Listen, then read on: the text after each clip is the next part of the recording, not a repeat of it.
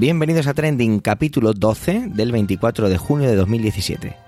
Muy buenas, esto es Trending, un podcast en el que te contamos algunas de las noticias más relevantes de la semana y su contexto en Twitter.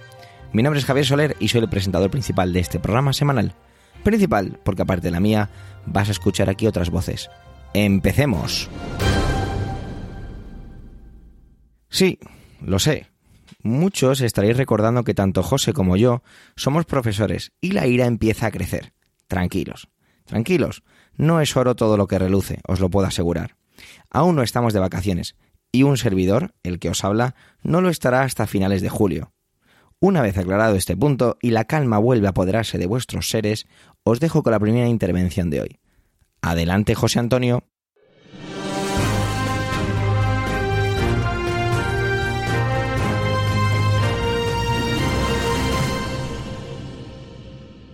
Hola Javier y hola a todos los que nos escucháis. Este fin de semana se ha celebrado el Congreso del PSOE y queríamos repasarlo y viendo un poco cuáles han sido las consecuencias de este Congreso. Antes de todo, un poco de contexto.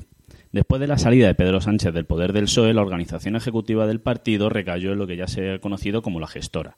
Esta gestora ha ostentado el poder político durante este periodo de excepción y ha sido la responsable de las primarias, que para sorpresa de algunos ganó el propio Pedro Sánchez. El paso siguiente era el de realizar un congreso en el que discutir la línea política y reconstruir el poder ejecutivo, más allá de este impasse técnico. ¿Cómo se prepara el congreso? El paso previo son los congresillos regionales, donde se eligen los delegados que irán al Congreso Nacional. En este caso sido un paso importante, ya que de alguna manera había que recoger la división que existía en el partido tras las primarias. ¿En qué consiste exactamente el Congreso? Los delegados se organizan en diferentes áreas donde se discuten y votan las diferentes propuestas, así como se elige la nueva ejecutiva de la nueva ejecutiva.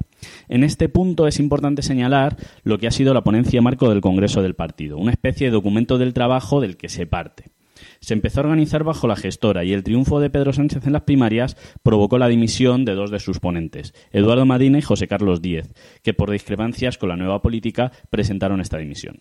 El equipo de Sánchez, con Manuel Escudero y José Félix Tezanos en la cabeza, presentó 84 enmiendas parciales a esta ponencia marco a partir de lo que se denominó el documento por una nueva socialdemocracia, que había sido presentado por el, por el propio Pedro Sánchez en el Círculo de Bellas Artes. Pero ¿cuáles han sido los acuerdos alcanzados en este Congreso? En su propio título, el Congreso pretendía mostrar lo que era un giro a la izquierda y se organizaba bajo el título Somos la izquierda. Más allá de esto, ¿cuáles han sido los acuerdos específicos? De forma genérica se habla de dar un mayor poder a los militantes, donde su consulta será necesaria tanto para los acuerdos de gobierno como para la revocación del secretario general. Dos medidas que miran claramente hacia cómo fue la salida de Pedro Sánchez de esta Secretaría General plantea el debate sobre una posible regulación de la eutanasia, se replantea también la necesidad de que la Iglesia Católica eh, pague el IBI de sus inmuebles y en lo que se ha denominado en la ponencia como democracia económica, se aboga por una banca pública y la intervención en el mercado liberado de la energía. Una de las cuestiones que más ampollas ha levantado, sobre todo en medios, ha sido el referente a la integración del Estado. En el Congreso se ha acordado que España era un Estado plurinacional. Esto ha llevado a múltiples críticas. Desde dentro del partido, la propia Susana Díaz decía que la organización del Estado quedaba recogida en el título 2 de la Constitución, aunque acogía la propuesta de la reforma constitucional que ahondase en la organización federal del Estado, tal y como se recogía en el anterior Congreso del 2013.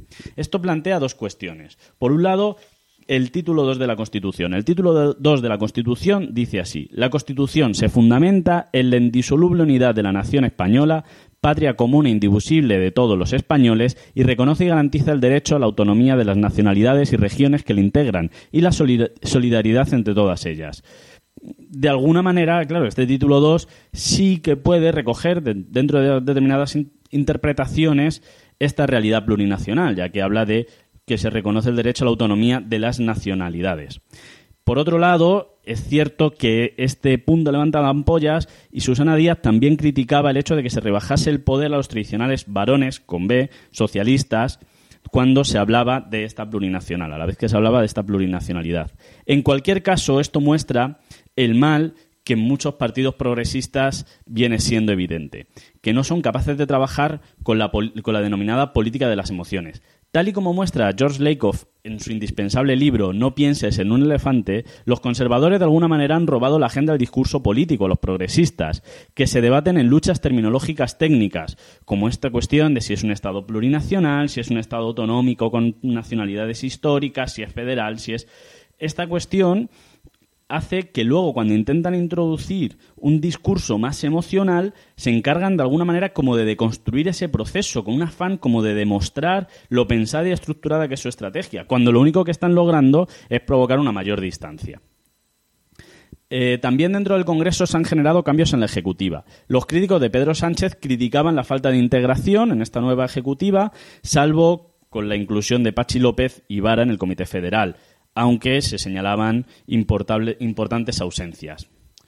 Pero aparte de este cambio, eh, eh, pero este aire de cambio, perdón, no solo afecta al Comité Federal. Los tradicionales varones, nuevamente con B, han visto atacado su poder. El nuevo portavoz del partido, afina Pedro Sánchez, Óscar Puente, el alcalde de Valladolid, anunciaba que se permitirían listas alternativas en aquellas regiones donde había gobiernos socialistas, dando así un giro a lo que había sido un pacto no escrito en el cual en aquellas regiones donde había gobierno no se presentaban listas alternativas.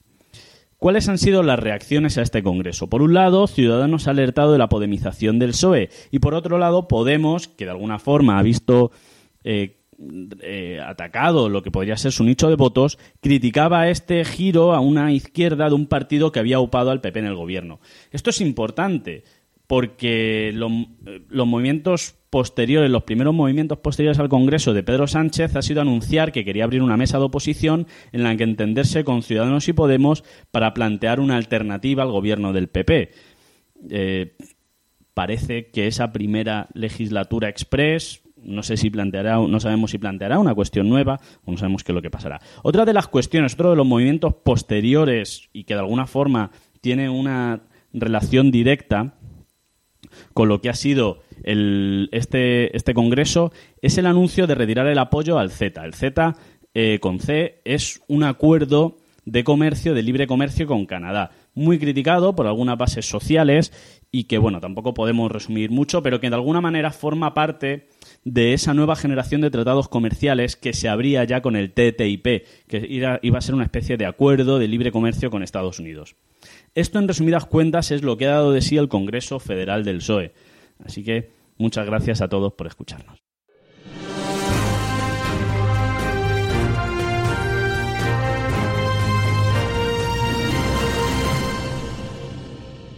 No creo que muchas cosas hayan cambiado, pero uno se siente más...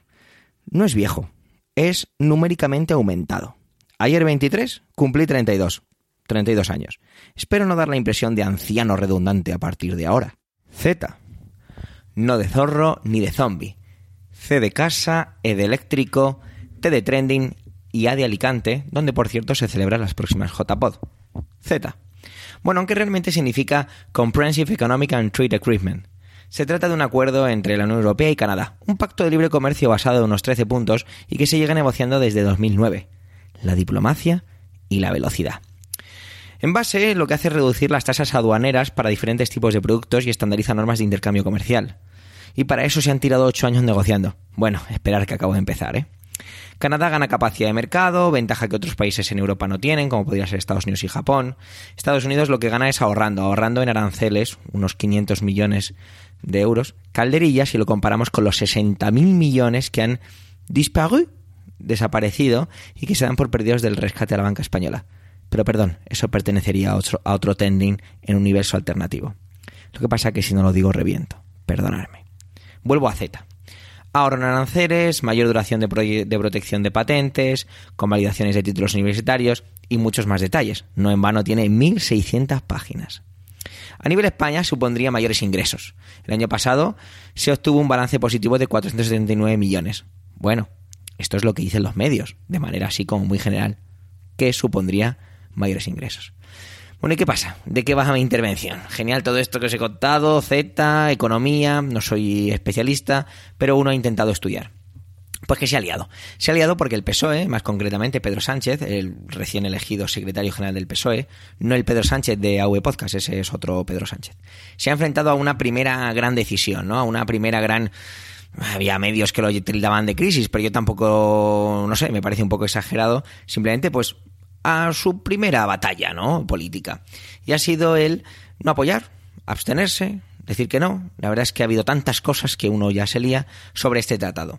Cuando en el Parlamento Europeo, los diputados mm, del PSOE sí que habían apoyado. ¿Por qué habría uno de estar en contra con todo esto? Si lo que os he contado al principio parece como muy, no sé, incluso sencillo, ¿no?